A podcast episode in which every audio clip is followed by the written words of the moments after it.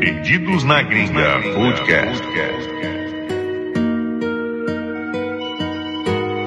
Fala galera, ligados aqui no Perdidos na Gringa, onde nós acreditamos que todo ser humano tem uma boa história para contar.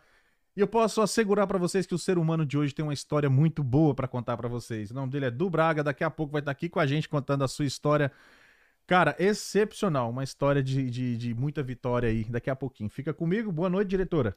Boa noite. Como é que você tá hoje? Tô bem. Tá preparada para essa live harvardiana de hoje? Tô preparadíssima. É, não é fácil. Daqui a pouco vocês vão saber porque eu falei esse nome aqui, mó esquisito. Galera, eu queria começar hoje aqui a nossa live falando de nossos patrocinadores. É, queria começar aí falando do Luna Lounge Club. Você quer curtir aí em alto estilo, galera de Atlanta e região, pode ir lá no Luna Lounge Club às sexta-feiras no Íntimo Fridays. É um dia que rola música brasileira também. Eu convido você, nessa sexta, inclusive, vai estar dois DJs que já passaram por aqui, né, diretora? Dois, né, o Marondim vai vir dia 12, Perfeito. a Divis já esteve aqui, Ótimo. e vai ter o T-Pass, que é um, é um amigo do, do Invictus. Perfeito, perfeito, perfeito. Ah, Três DJ brasileiros lá na sexta-feira. Cara, o negócio vai ser bom, hein? Uhum. O negócio tá tão bom hoje, diretor, que nós não ligamos as luzes, né? Ah, muito bonito. Muito bonito, né? Vamos, ainda bem que dessa vez eu consegui ver no comecinho aqui, bonitinho. Mas não tem problema nenhum. Ainda bem que a iluminação a, a padrão já é boa, mas vamos deixar melhor ainda porque o convidado de hoje merece full power, né? Então eu queria falar também, galera, a diretora já vai mostrar aqui no canto da tela para todos vocês, ah, o Ramsey Hilton, você quer comprar ou vender o seu imóvel na região de Atlanta, eu recomendo esse camarada, só chamar no inbox do Instagram, tá aqui, arroba Ramsey, é, hilton.br. Cara fala inglês, português e espanhol. Então, se você conhece uma pessoa de língua hispânica também, pode estar tá chamando ele, que ele resolve fácil, fácil. Por, é, por último, né, diretor? Não, tem mais dois, né, diretor? É, a rádio. Rádio Brasil Atlanta, aquele abraço, breve portal de notícias em português, notícias dos Estados Unidos, é, Georgia região, Atlanta, tudo aqui, tudo em português, mas até lá você já tem o Insta dela, que é arroba é, Rádio.brasil.atlanta. Exatamente. Só entrar notícias de credibilidade, inclusive a galera que está acompanhando as tensões aí no mundo, pode entrar lá que tá fácil. E por último, quer anunciar com a gente aí, quer ver seu produto exposto aqui para mais de 350 mil pessoas por mês. Eu até estava comentando aqui agora com o nosso convidado. Vem com a gente. Eu mandei, eu coloquei ontem os números aí, que a gente trabalha com muita transparência. Só você entrar nesse QR Code aí, que você vai ter acesso a todas as informações de como fazer isso. Boa noite, Du Braga. Seja muito bem-vindo. Uma salva de palmas aí pro Du Braga. É, rapaz. Cara, Nós. você é um daqueles convidados que eu tava ansioso pra gente fazer esse bate-papo, porque você tem uma história muito bacana, cara. Uma história, assim, que foge à regra da maioria de nós imigrantes aqui brasileiros. E antes da gente começar e a fundo, até, cara, eu tive que fazer duas anotações, pra você ter ideia. O currículo do cara não é, não é fraco, não, meu irmão. Então eu queria que você se apresentasse aí pra galera, desse boa noite. Pô, primeiro de tudo, valeu pelo, pelo convite aí, né, cara? É sempre um prazer trocar uma ideia com, com a galera que tá nesse mesmo corre que a gente aí, né? Que a gente sabe que não é fácil sair de casa e, e atravessar o mundo e, e começar uma vida em outro lugar. É, eu tô, tô nessa aí, já fazem, cara, quase 15 anos que eu saí do Brasil para vir para cá, é, para os Estados Unidos pela primeira vez. Saí de casa. é, ainda era aluno no, no meio da universidade, etc. E daí surgiram umas oportunidades e eu, eu vim para cá e, e cá estou, né? E aí, ao longo desse, desse caminho todo, muita coisa aconteceu, muita coisa se desenrolou. é, idas e vindas, países diferentes, pessoas diferentes, música, é, estudo, e aquela velha história, né? Vamos, vamos trocar ideia sobre isso Vamos, aí. vamos, pô, demais. Eu tô curioso em vários, em vários pontos aqui que a gente vai, vai conversar. Primeiramente, eu queria te pedir desculpas aqui online, aqui ao vivo, porque a semana passada era pra ter sido essa live, na terça-feira passada, mas por uma falha nossa aqui, um problema no nosso software, a gente acabou atrasando pra resolver, precisou de, um- de uns tempinhos a mais. Então a gente não conseguiu fazer a live e remarcamos gentilmente o do Braga, conseguiu atender a nossa, nossa remarcação da live aí e tá aqui hoje com a gente. Então, de antemão, muito obrigado. Não, imagina eu que agradeço, cara. E esses problemas técnicos hoje em dia fazem parte da vida de todo mundo. Quem nunca teve um problema no Zoom ou um problema com a internet no meio da reunião da pandemia, não viveu. Pois é, cara, e a gente faz questão de fazer ao vivo, então isso é quase que meio que impossível não ter um probleminha aqui outra acolá. Porque a gente gosta da participação da galera, já tem gente no chat. Deixa a sua pergunta pro Du Braga, que a gente vai ler daqui a pouco junto com a diretora aqui, toda a pergunta, o salve, o que quiser mandar aqui, qualquer coisa pro nosso convidado vai ser passado para ele aqui ao vivo. Ah, eu queria saber, cara, primeiramente pra gente começar a te conhecer um pouco mais. Da onde que você é do Brasil? Como é que surgiu toda essa situação de você ir pro exterior? Cara, eu sou de Curitiba, é, nasci e cresci em Curitiba, morei por poucos anos no, no- em Petrópolis, inclusive, que é a cidade que está sendo lá, passando pela enchente, tudo, mandar um abraço pra galera de Petrópolis, minha família por lá. Mas eu sou de Curitiba, é, e é, morei minha vida inteira lá e saí de Curitiba em 2006, a primeira vez, para para vir para cá. É, fiquei, a, a princípio, eu fiquei só seis meses aqui nos Estados Unidos, e daí depois é, voltei para o Brasil para terminar minha, minha graduação lá, e daí já engatei e voltei de novo, e daí nunca mais olhei para trás e nunca mais, nunca mais voltei. Só pra vocês terem uma ideia, galera, olha só que, que esse. Só fiz um breve resumo aqui, tá, galera? Olha só. Cara é cantor, compositor, multi-instrumentista, doutorado em engenharia biomédica na Austrália e pós-doutorado em Harvard. Só pra galera entender com quem que a gente tá falando, meu irmão. Então, como é que foi, cara, essa trajetória aqui? Eu não sei nem por... o que, que veio primeiro na sua vida dessas, dessas formações aqui. Cara, é muito louco, né? É, eu tava até revendo um, uma- um outro bate-papo que eu fiz com uma galera lá do, de um outro canal lá no Brasil, e eu tava fa- falando so- um pouco sobre isso, como as coisas vão se misturando, né, cara? É, cara, eu comecei, é, comecei a tocar e pegar onda e essas coisas, tipo, já moleque, era coisa, né, tipo, de, de, de, de criança. Eu nunca morei na praia, mas é, Curitiba é mais ou menos uma hora e meia da praia. É, e logo no começo, ali no colégio, com a, com a galera, comecei a tocar e comecei a fazer um som e tive uma banda, aquela velha história de sempre, assim, né? Então isso veio primeiro de tudo. E, e daí, cara, o que acabou acontecendo foi o seguinte: é, ao longo do caminho, é, as coisas foram meio que surgindo em paralelo, assim, sabe? Tipo, conforme eu ia me dedicando à música e tocando, e tocando em bares e lançando os meus sons e etc., eu ia também desenvolvendo, desenvolvendo a minha carreira profissional, assim, né, em paralelo.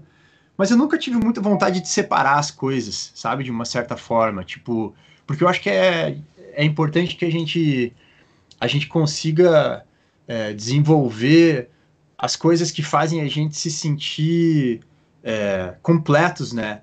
E para mim, eu sempre tive esse lance de correr atrás de, é, de um desenvolvimento profissional, um desenvolvimento intelectual e etc. O máximo que eu, que eu podia, até por vir de uma família né, mais, mais, mais simples, nunca né, não nasci berço de ouro nem nada.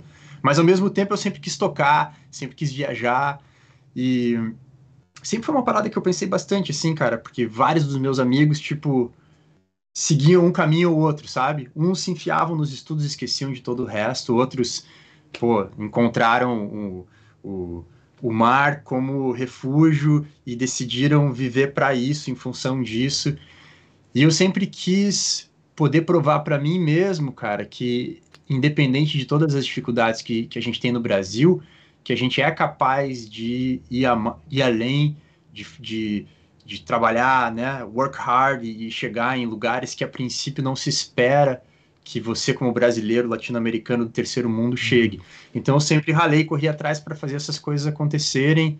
Tudo começou lá atrás, tipo, levando essas, essas vidas em paralelo, até surgirem essas oportunidades de poder né, sair do Brasil a princípio com uma oportunidade bem pequenininha e daí semear essa oportunidade para fazer ela crescer. Foi assim que tudo começou. Como é que foi essa oportunidade? Se define ela melhor para nós, que você pegou essa oportunidade pequena e fez dela uma coisa maior.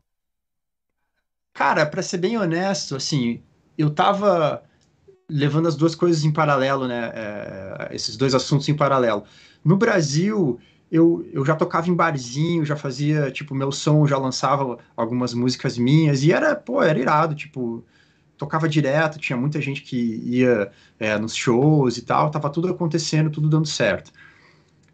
Ao mesmo tempo, eu tava, eu, eu, eu fiz faculdade de odontologia, eu tava na faculdade e eu queria sair do Brasil para ter uma experiência fora, assim, uma experiência qualquer.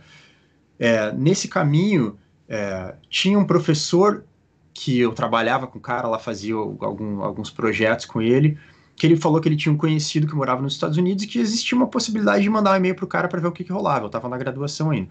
Mandei um e-mail pro cara e falei, ó, oh, eu tenho interesse em ir para aí e tal. E daí o cara falou, ó, oh, existe a possibilidade de você vir para cá, só que não tem salário, não tem, é tipo um trampo voluntário assim para você ver o que que dá.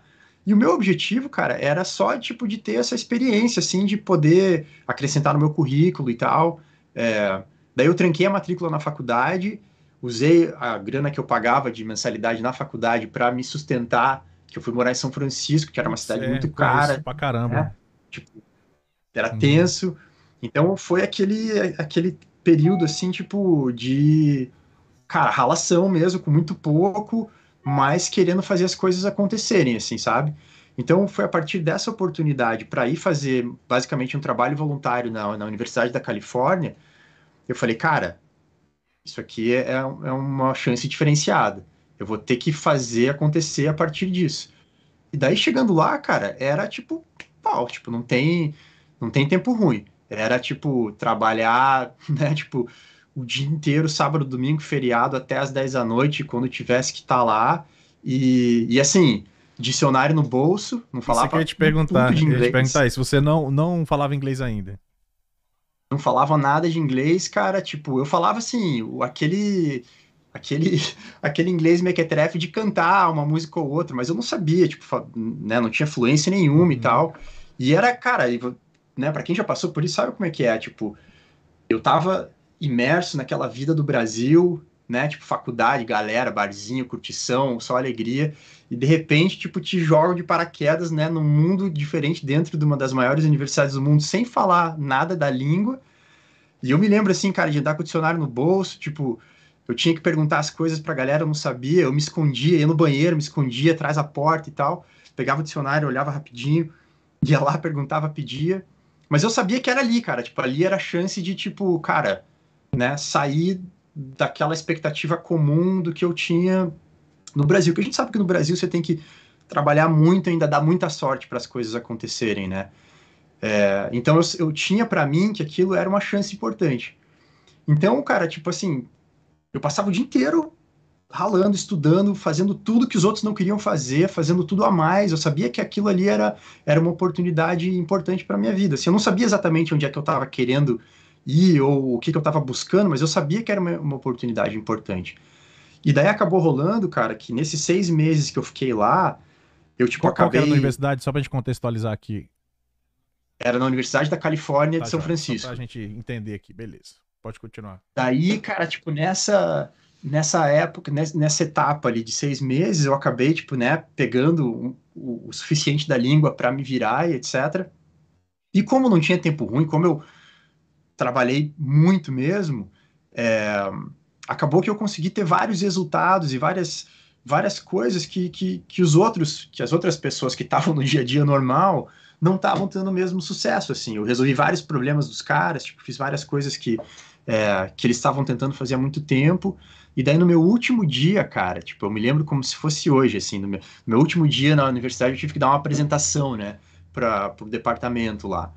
E eu, né, tipo, daquele jeito, tremendo na página, não passava nada. Nem Wi-Fi. Mas mais uma vez eu sabia que, tipo, era, era aquela, aquela era a chance de, tipo, mostrar tudo que eu tinha feito, né? E daí eu apresentei, foi show, deu tudo certo. E na final da apresentação, a, a diretora lá do, do, do, departamento perguntou: tá, e agora qual que é teu plano quando você voltar para o Brasil e tal? Eu falei: ó, oh, a princípio eu volto para o Brasil, mas eu tô desempregado, né? Vou me formar e, tipo, vou começar do zero, como qualquer pessoa que se forma, né? Ela falou: Você gostaria de voltar para cá com, com emprego para fazer um pós-doutorado? Eu falei: Claro, né? É? Porra, daí na hora eu falei: Cara, daí tudo meio que assim, tipo, naquela hora você dá aquela. Tudo faz sentido, uhum. assim, sabe? Tipo, é tipo aquele tipo... filme Busca da Felicidade que o Smith sai da bolsa e faz assim, que o cara contrata ele. Já viu essa parte? É... Cara, Exatamente, exatamente.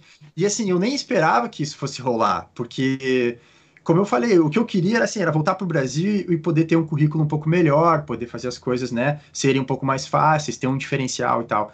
Quando ela me ofereceu um, um emprego na Universidade da Califórnia, sem eu nem ter me formado, eu falei, caralho, velho. Daí, cara, né, liguei para casa, feliz da vida e etc. E daí voltei para o Brasil, terminei a faculdade e me formei dois dias depois do meu baile de formatura, subi no Isso avião. demorou quantos dias entre você voltar, terminar de se formar e regressar para os Estados Unidos?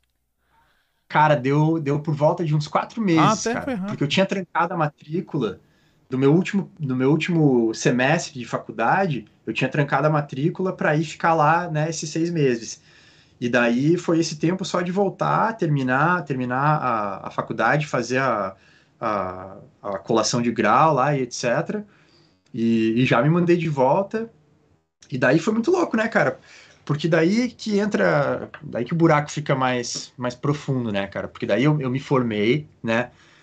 E daí, de repente, assim, você, você, você virar homem, né? Do nada. Tipo, você não é mais moleque da galera que vai pegar onda e vai fazer um som no barzinho. Do dia pra noite, cara, tipo, eu tinha todas as responsabilidades que quando você é moleque, você não sabe que elas existem. Comprar papel higiênico, comprar pasta de dente, o shampoo acaba, pagar o aluguel, pagar aquilo. Hoje em dia, né, pô, sei lá, mil anos depois disso, tudo tá, tá lá, né? Mas para quem é moleque, eu tinha 20 e poucos anos. Não conhecia cara, os boletos tipo, ainda, né? não conhecia os boletos, cara, exatamente. E assim, você sabe que eles existem, Sim. né? É tipo, tipo uns você sabe que eles Mas nunca viu, só sabe que existe. É, exatamente, exatamente, cara. Você nunca teve que pagar nenhum, mas você sabe que eles existem. E daí, de repente, cara, tipo, tudo mudou assim, cara, porque ao mesmo tempo que tinham todas essas responsabilidades, as expectativas do trampo também eram diferentes, tipo, eu não tava mais na faculdade, eu não tava mais, não era aquele lance de tipo, pô, vou estudar, final de semana eu vou curtir com a galera. Eu, né, se eu tinha caído de paraquedas naquela vivência ali por pouco tempo, pela, pela, pela experiência dos seis meses antes, dessa vez era definitivo. Tipo, cara, agora essa é a minha vida.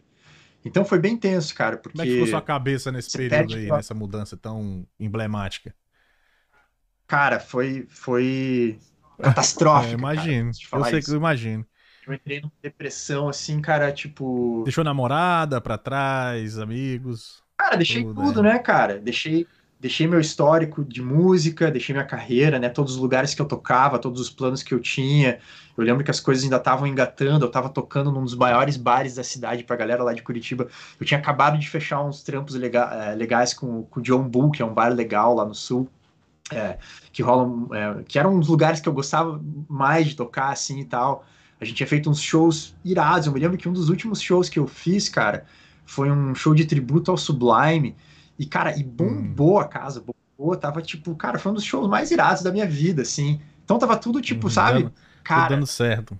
Tudo dando. E daí, cara, quando eu cheguei lá, assim, nesse, nessa época, foi bem complicado, assim, cara, porque de repente você, você perde a comida, você perde a língua, você perde a família, você perde teus amigos, você perde tudo aquilo que fazem você se identificar como, como uma pessoa, né? Tipo, as referências. São as coisas né? que você se identifica suas referências. De repente, tudo é tipo assim, é como se puxassem o tapete embaixo do teu pé, assim, sabe? Então foi bem difícil, cara. Mas aí que foi outra sacada também, porque nessa época tiveram três coisas que me salvaram, cara. Hum. Eu acho que explica tudo, o, o, o, a história, o loop se fecha certinho. Uma foi a música, porque eu tinha um violão em casa, e o violão era de graça, e era a única coisa que eu, né, tipo, não precisava pagar para fazer, não precisava conhecer ninguém para, né, a outra foi o surf, cara, que eu tinha uma prancha. Eu demorei um tempo para conseguir juntar dinheiro para comprar uma roupa de borracha, bota, gorro, que lá era frio pra caramba e tal. Não Califórnia é, diz que é muito frio para surfar lá. Né? Daqui a pouco a gente fala um pouco disso. Principalmente para cima, ah. cara. Principalmente em São Francisco, assim. Muito vento, muito frio. É...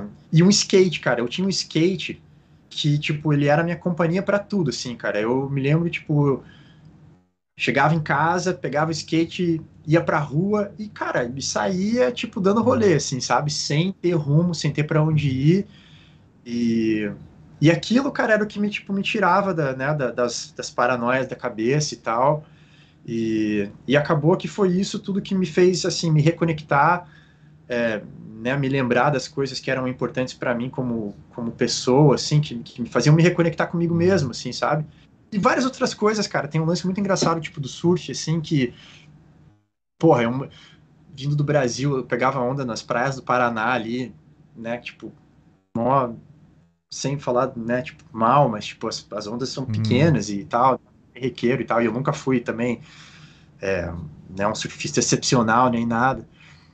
E daí, quando eu cheguei em São Francisco, cara, tipo, inverno em São Francisco é bomba, tem mu- muita onda Vento, grande, né? o mar é pesado, vento, tubarão, tá sempre nublado, Uhum. sabe? Tipo, eu me lembro assim, cara, eu sentado na praia, né, tipo, no mar, né, remava, chegava no, no outside, e eu ficava ali, cara, sozinho, no frio, pensando em tubarão e o mar grande, onda vindo e tempestade e tal. Mas eu, eu pensava comigo, cara, tipo, eu não quero estar em casa sozinho, né? Cara, tipo, ficar sozinho pra na você cabeça. pior do que estar no mar com tubarão em tempestade. Gelado. Mas muito pior. Entendi. E o louco, sabe o que que é, cara? É que isso me forçou, assim, cara, a ter gosto pelo pelo medo, cara, gosto pelo desafio, assim, sabe? E me criou uma coragem, assim, que eu acho que eu trago pra, pra minha vida mesmo, assim, cara, de tipo, eu preciso aprender a gostar disso, cara. Eu tô desconfortável aqui nesse lugar, mas eu preciso aprender a gostar disso. E eu me lembro que aos poucos, acho que meio que, que sem querer eu fui trabalhando isso, em alguns meses, assim, eu já tava tipo, cara, eu queria era mais, eu queria era aquele mar cascudo mesmo, eu queria era ir pro mar sozinho, eu queria era pegar uma onda grande, eu queria me jogar e, e tipo, aquilo me ensinou, cara, é tipo, né, é na porrada que você que você É. aprende, aquilo me ensinou a ser, tipo, uma pessoa melhor, assim, mais corajosa, mais, sabe, tipo, pronto pra encarar os desafios e tal, e é engraçado como o mar ensina, assim, a gente, sabe, isso pra mim foi um, foi um essa depressão e esse, aprendizado com o mar trouxe muita coisa assim para mim para minha vida assim cara foi bem foi um, um, um momento bem bem importante É, na minha vida De assim. inflexão, assim. que você poderia dizer, né? Que você, o mar, os tubarões.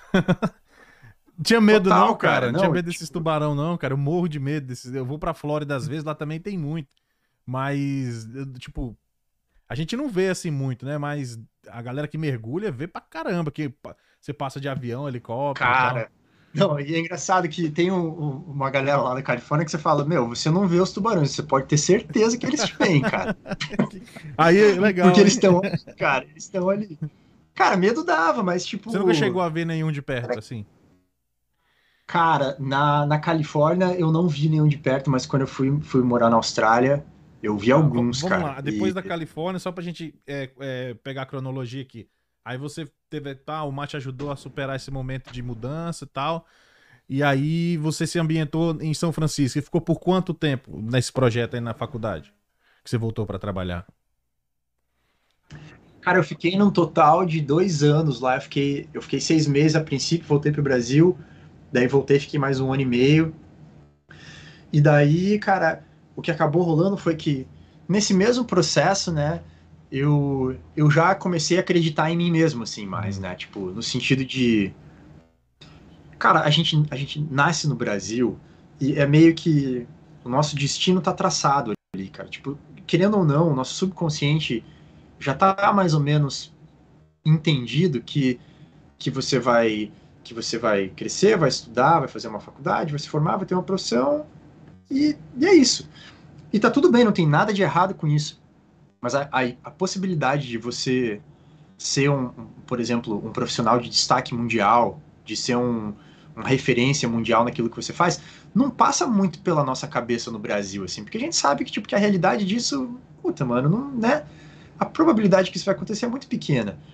Então, quando eu fiquei esse tempo na Universidade da Califórnia, eu comecei a ver que, tipo, cara, de repente dá pra incomodar aqui, cara. Tipo, dá pra gente, né? tipo, eu tenho muitas deficiências por tudo que eu passei conforme eu cresci com relação a, né? Tipo, pô, aqui nos Estados Unidos os caras têm um processo educacional que é muito mais completo do que o nosso, college, etc. Mesmo tendo ciência dessas deficiências, eu vi que dava para compensar com o nosso trabalho duro, cara, com hard Sim. work, sabe? Tipo, é, e, e de, daquele lance de da persistência, de não desistir nunca, e de, de trabalhar, fazer o a mais e tal. E é muito real, cara. Brasi brasileiro é foda, cara. Tipo, brasileiro não desiste e rala mesmo. E, e hoje em dia, né, que eu tenho o meu, meu laboratório, etc., eu vejo isso, é muito nítido, cara. Brasileiro é o, é, o sangue é, É, diferente, cara. E a maioria é gente boa. sabe? A maioria, isso eu eu falo isso sempre. Se você pegar os podcasts aí pra trás, que a gente tá falando sobre, ah, falando sobre os brasileiros, aqui, aqui em Atlanta tem uma comunidade muito grande, em Marieta. Posso dizer pra você, a grande maioria é gente boa, te ajuda, te, porra, te dá todas as ideias. Eu falo por mim quando eu cheguei aqui, entendeu? Só que o que a gente faz de bom, ninguém prolifera. Ninguém. Ah, o Du me ajudou nisso, papapá. ninguém fala nada. Ok, obrigado, no máximo agradece pra você. Agora, o que, o que é feito de ruim, a gente brasileiro tem essa, essa- esse mau costume de dar um ênfase nas coisas ruins. Entendeu?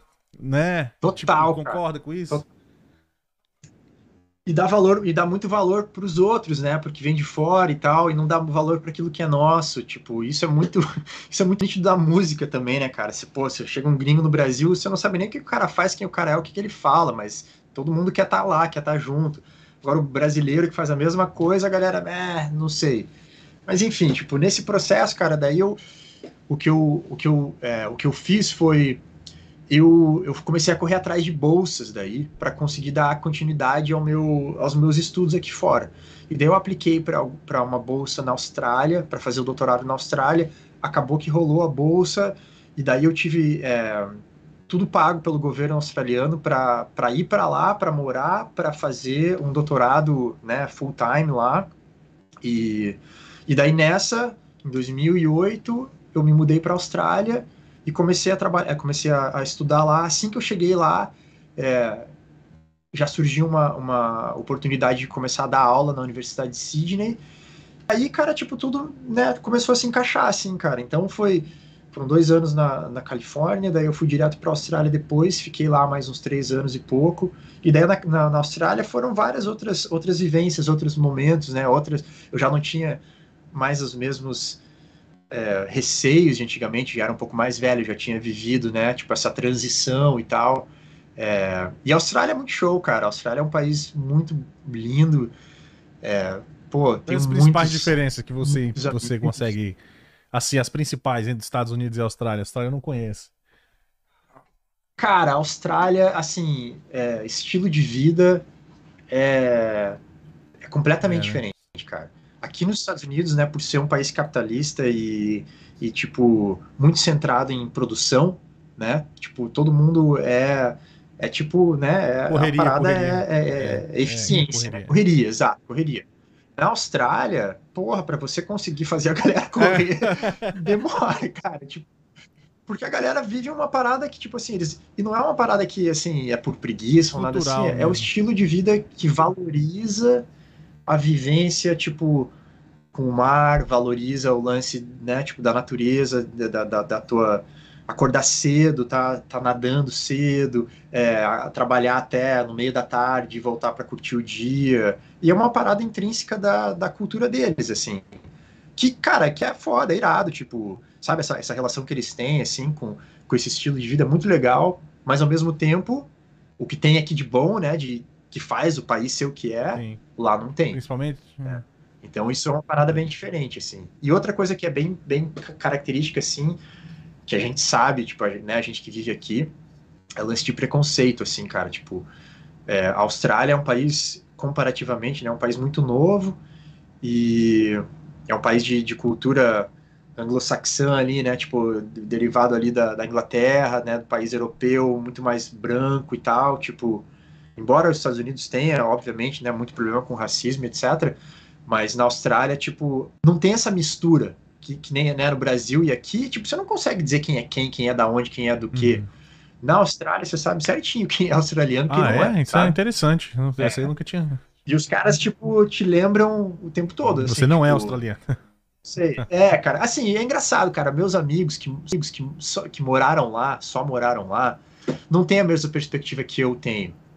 Mas eu vindo da Califórnia, tipo, porra, a Califórnia, cara, é que nem o Brasil, assim, cara. É- Eu é também achei. É um que, Brasil né? rico. Eu costumo dizer que é Califórnia. É um Brasil É um rico, Brasil mas tem o mesmo. Você vê a galera discutindo É isso, trânsito, cara. som alto nos carros, aquela coisa. Total, eu tive cara, essa total. percepção. E na Austrália não era assim, cara. Na Austrália, tipo, a galera, assim, tipo. Pô, tipo, tinha muito essa questão de, tipo. Você não se sente como sendo parte daquela mistura. Você sente bem nítido assim que tipo, eu tô aqui, tô vivendo legal, a vida é boa, mas eu sou brasileiro, eles são australianos, cada um no seu Entendi. quadrado. E o que A Califórnia não é, né, cara? Tipo, aí aqui, até mesmo aqui, assim, cara, aqui é tipo, meu, é um, né, é uma mistura só e, e boa, tipo. E eu que achava que o Isso americano pesa, né? era individualista, era mais na dele, que você vê como é que é as coisas, né?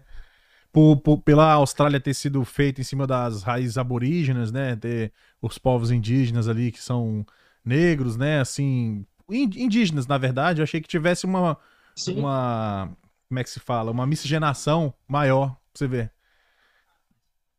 Cara, mas então, é, é muito pelo contrário. Esses povos é, aborígenes e etc., que ainda estão lá, do mesmo jeito né, que tem índio no Brasil, tem aborígene lá, tipo, direto, eles sofrem o mesmo tipo de discriminação que os, que os é, indígenas daqui ou, ou do Brasil. Tipo, cara, segregação total, tem, tem, tem maior é, histórico de, é, de reparação, né, que, que o governo deve a eles porque foram lá, invadiram o país dos caras e, né, tomaram conta de tudo e, né, é, to- todas aquelas coisas que a gente sabe de todas as barbáries que, né, que, que de, de colonialismo que rolaram, rolaram por lá também. Só que isso aconteceu há muito menos tempo, né, cara, do que no Brasil, Brasil ou, ou aqui, assim. Então é uma parada Ainda tá meio- muito. É, ainda uma tá muito latente, aberta, né, sabe? essa- Entendi, É, cara. É, E, e e como é que Harvard entra na- entrou na sua vida? Eu fiquei curioso. Harvard é Harvard, né, cara? Tem todo um peso aí. E foi depois dessa experiência na Sim, Austrália? cara, muito louco, cara. Então, daí foi o que rolou. Eu, eu terminei meu doutorado na Austrália e daí e daí eu, eu sempre fui assim, cara, tipo meio como é que eu posso dizer? Cara, eu sempre corri atrás, tipo de ir um passo além, né? Eu já estava obviamente satisfeito com, com né, ter conseguido fazer meu doutorado na Austrália, ter feito um pós-doutorado na Universidade da Califórnia, que isso foi uma coisa muito louca também, né? Na verdade, eu fiz um pós-doutorado antes do meu doutorado, que esse esse esse fellowship que eu fiz na Universidade da Califórnia, ele era um pós-doutorado, era uma, né, era um era o meu título oficial lá. Mas aí o que rolou, cara, foi eu estava desenvolvendo as minhas pesquisas lá na Austrália e tal, eu fui num congresso, conheci um professor de Harvard, comecei a trocar ideia com o cara, expliquei várias das coisas que eu estava desenvolvendo e etc. E, e daí o cara me convidou para ir ir passar um tempo em Harvard. E, e daí eu voltei para a Austrália e, e troquei uma ideia com o pessoal lá do meu departamento e tal. E, e falei para eles, né, tipo, tudo, to, todas as, ah, as oportunidades que estavam surgindo e etc. E os caras falaram, ó, não, você, você pode isso, é que você vai ter que conseguir é, as verbas que vão né, pagar pelos teus é, os custos do laboratório, etc., lá em Harvard. E daí eu fui, cara, consegui mais uma bolsa é, na Austrália. É, na verdade, era um, era um grant para um projeto específico. E entrei em contato de novo com esse professor que havia me, me, me convidado a princípio. E o cara abriu as portas total, assim, cara. E daí eu é, surgiu a oportunidade. Daí eu fui para Harvard, fiquei é, um pouco mais de um ano lá. E, e daí, cara, assim, o mundo virou de cabeça para baixo Como de assim? novo, assim, cara.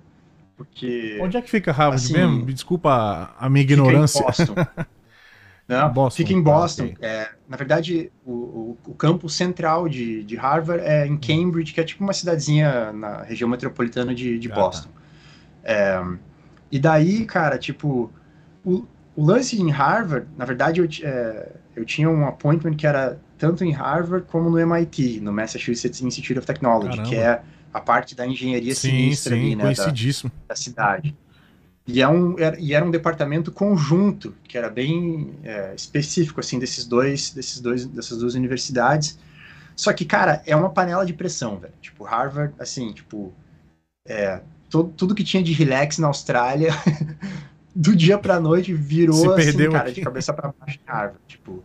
E é, assim, cara, uma competitividade sinistra, é, é uma expectativa, assim, sabe? Tipo, de nível de performance é, altíssimo todos os dias, sabe? Tipo, tipo é, e, a- e quando você faz isso, cara, tipo, com, com, com uma quantidade grande de pessoas que vêm de diferentes partes do mundo, cada um falando uma língua diferente, cada um tendo perspectivas de mundo diferente, todo mundo sob uma pressão imensa, com uma expectativa gigantesca de performance alta, cara, tipo, é mais ou menos como uma, um, um, Big Brother, assim, sabe? É. Eu sempre falo, cara, que um, um, um departamento em Harvard é, seria um lugar perfeito para um reality show, cara, porque o ser humano começa a demonstrar tudo que tem de melhor e de pior ao mesmo tempo, cara. Por exemplo, é uma parada dá muito um louca, exemplo assim, qualquer velho. de alguma situação do melhor e do pior. Cara, tipo, assim, o foco na performance e na, e na parte intelectual é tão grande que caráter das pessoas começa a ficar um pouco deturpado, assim, sabe? As pessoas que, se, que priorizam muito a parte intelectual para poder performar no nível mais alto acabam às vezes deixando alguns dos escrúpulos para trás, sabe? É, não todo mundo. Ao mesmo tempo, outras pessoas que preferem não pisar na cabeça de ninguém para mostrar que são melhores e que todo mundo acabam sentindo um pouco mais e alguns não aguentam a pressão e né, acabam tendo Uhum. problema de Uhum. mental health, etc. Mas, por exemplo, é, alguns exemplos que eu posso te dar, cara. Em Harvard eu conheci algumas das pessoas mais é, tecnicamente inteligentes, mas que não sabiam Sei porra é. nenhuma da Uhum. vida, cara. Sabe? Que não sei, que não tem senso de, de, cara, de, de, de, de relação humana, sabe? Que não seria sabe tipo, com pessoas. seria tipo o Sheldon do Big Bang Theory. Total, total, cara, exatamente. E, tipo, então tinha muito disso, assim, que era, que era gente que sabia muito daquilo que, que, que fazia, mas não sabia nada da vida. Ao mesmo tempo, é, muita, muita gente que, tipo, não sabia limitar até onde que, que, a, que a busca pelo, pelo conhecimento ou a busca pela performance terminava a ponto de, né, de não atrapalhar na, na- no caráter delas mesmo. Elas estavam dispostas a fazer o que fosse necessário para ter destaque naquele lugar onde todo mundo tem destaque. Então era tipo gente pisando na cabeça um do outro, era gente competindo uns contra os outros no mesmo time. E cara, assim, foi assim, um ano, cara, que tipo pareceu que foi assim, um cinco pelo menos, assim, eu me lembro de tipo ser uma época da minha vida que era tipo cara, eu senti um era uma tensão assim, cara, tipo de, sabe, o dia inteiro é, mas ao mesmo tempo um aprendizado, porra, animal, assim, cara, porque você tá exposto a esse nível de, de tudo, né, cara, de performance, de competitividade, de, de etc. É, te, te prepara pra, pra vida, né, cara? Tipo, Da hora, mano. Caraca. Isso, isso foi só um preâmbulo aqui que a gente fez, né, diretora? Pra conversar com, com o Du Braga, poder entrar na parte de música. Mas não tem como a gente conversar com você sem abordar a sua vida e todos esses predicados aqui, essas qualidades que você tem. Então, a gente São, são bastante. muitos, cara. Eu tô assim, tipo, cara, que, que, que exper- quanta experiência. E você é um cara jovem, eu sei que você provavelmente é mais jovem que eu, com certeza. Então, putz, a gente fica assim, cara, o tanto de coisa que esse cara viveu, mano. Diretora, dá uma olhadinha no, no chat aí, vou mandar um salve pro pessoal que deixou mensagem aí. Vamos dar uma olhadinha aqui. Vamos lá. Tá aqui o Tiago Pagliarelli está aqui conosco na live também. Opa, boa Grande noite. Thiago. Boa noite. Palmas também, palmas. Graziela está aqui online também. Salve, galera. Salve, salve, Gazela. Deixa sua pergunta aí pro Du Braga. O, o Alessandro Moreira deixou uma pergunta aqui. Você consegue ainda trabalhar, estudar e tocar tudo ao mesmo tempo? Boa pergunta. Cara, boa pergunta. é, é uma boa pergunta. Cara, é. E, e- isso e, e mais todo o resto, né, velho? Porque eu tenho uma filha de Ah, 5 legal. anos e, e também, pô, né, criar um filho no meio de uma pandemia não, não é fácil, cara. Mas é, mas é. Assim, é, é, um, é um lance de muita disciplina, assim, eu, eu acho, sabe? Porque por muito tempo, cara, tipo, conforme a minha, minha carreira profissional foi meio que decolando, assim, eu, eu me desliguei um pouco da música, né?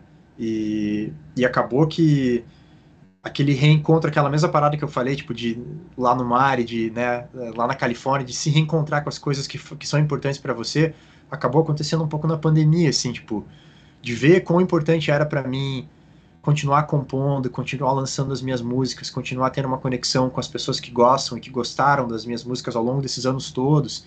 Chegou uma hora que eu falei, cara, tipo, isso é uma, é uma parte importante da minha vida. Eu posso escolher deixar isso passar, mas eu não quero. É difícil? Lógico que é difícil, é muito difícil. Mas é um negócio que é importante E, e cara, é, é, eu não quero, até mesmo pela minha filha, não quero deixar o legado para ela de tipo um pai frustrado que não viveu aquilo que queria porque ficou correndo atrás do trabalho que ele nem sabe mais, tipo, né, atrás do que, que ele tá correndo. Acho que a gente acaba entrando naquela nesse lance da competitividade, como eu estava falando de Harvard e tal, que tem que se cria uma expectativa que você faça tanta coisa e tão tão rápido e tão cedo que chega uma hora que você está correndo, cara. Você tá correndo, você nem sabe mais para que que você está correndo ou atrás de É quem que como, você tá como, correndo, tem o- sabe? como o Kiyosaki fala, né? O Robert Kiyosaki é a roda dos ratos, né? Chega uma hora que você já tá, tá correndo Exatamente. aquela rodinha e, e- e se não tiver cuidado, isso acontece mesmo. Total, cara. Eu acho que é uma parada que eu acho que é muito importante, assim, cara, porque todo mundo tem um pouco disso, né? Acho que a pandemia veio muito pra mostrar isso, né, cara? Que a gente tava todo mundo meio que no piloto automático, mandando ver, correndo atrás, correndo atrás, correndo atrás. E, tipo, quando você para, quando o mundo parou, você fala, cara, mas eu tô correndo atrás do quê, cara? Né? É. Tipo, e por que que eu tô correndo tanto? Tipo, eu, eu era total assim, cara. Eu tava tanto numa loucura de, tipo, né, trampo e performance e, e destaque, né, profissional e etc. E as coisas que eu ainda fazia, elas iam tomando meio que, né, tipo, o segundo plano, assim. E quando a, quando a pandemia rolou, junto com outras coisas, eu perdi um amigo meu que era meu parceiro de música, a gente vai falar um pouco sobre Claro. isso depois.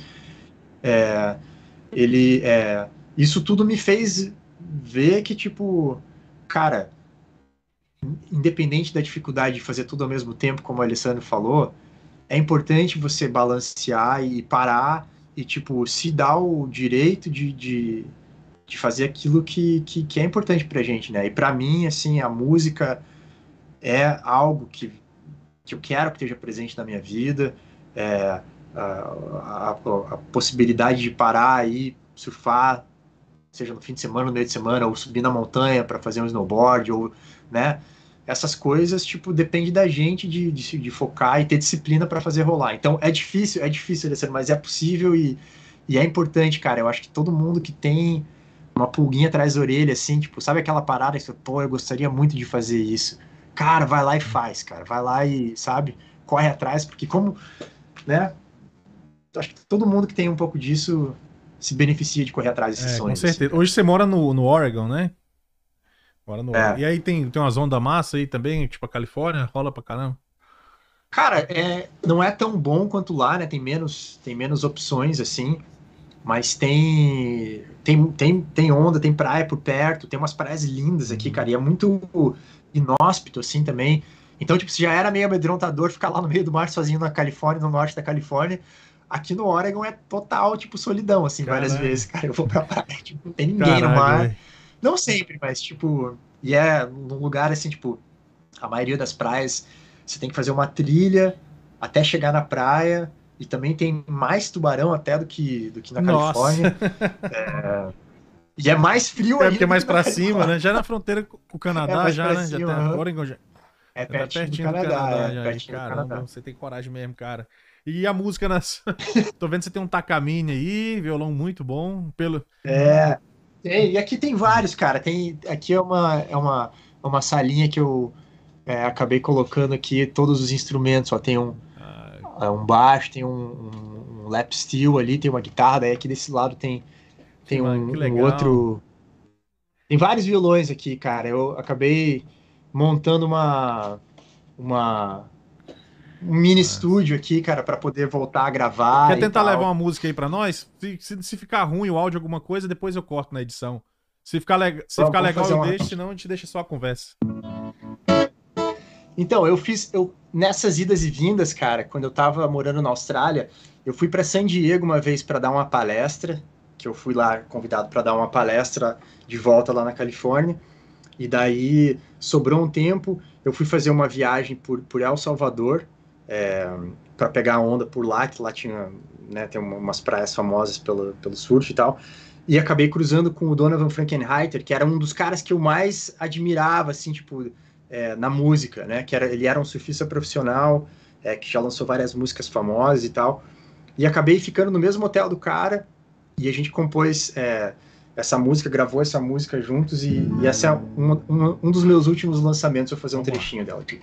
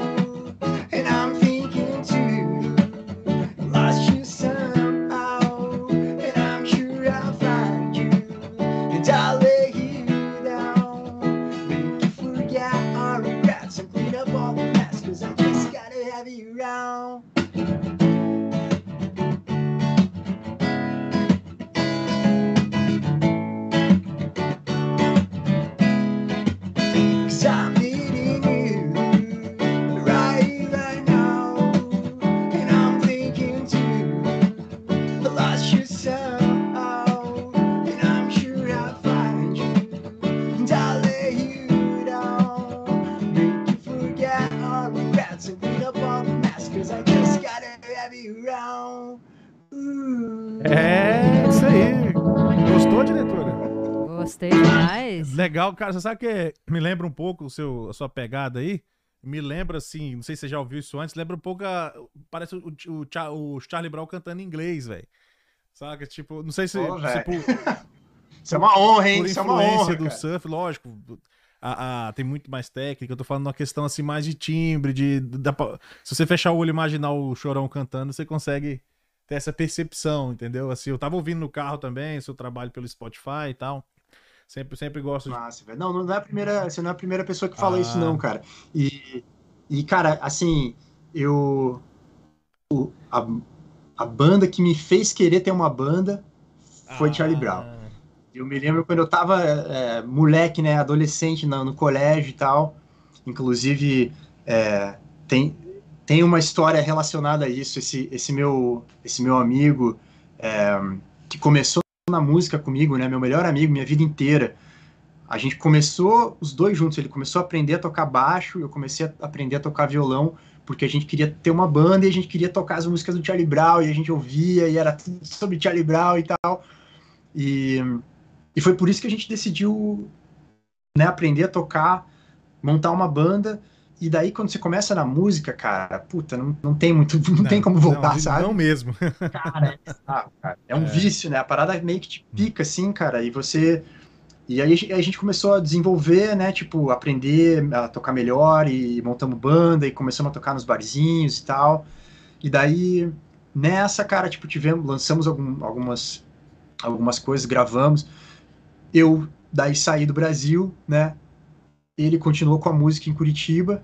Eu acabei tendo que, né, seguir uma carreira solo, tocando, né, quando eu tocava, tocando pela Califórnia, que eu tava sozinho, eu tocava sozinho nos bares e tal. E daí acabou, cara, que nesse, nesse caminho, é, eu já tava morando aqui no Oregon, isso foi alguns anos atrás, ele faleceu, Putz, cara. é. E ele te- sofreu um acidente e tal. E... Tinha quanto tempo vocês não se daí, viam? tipo, Cara, a gente mantém, a gente sempre mantinha contato. Ele era meu Mas melhor pessoalmente, amigo. que eu assim, me meu refiro. irmão. pessoalmente.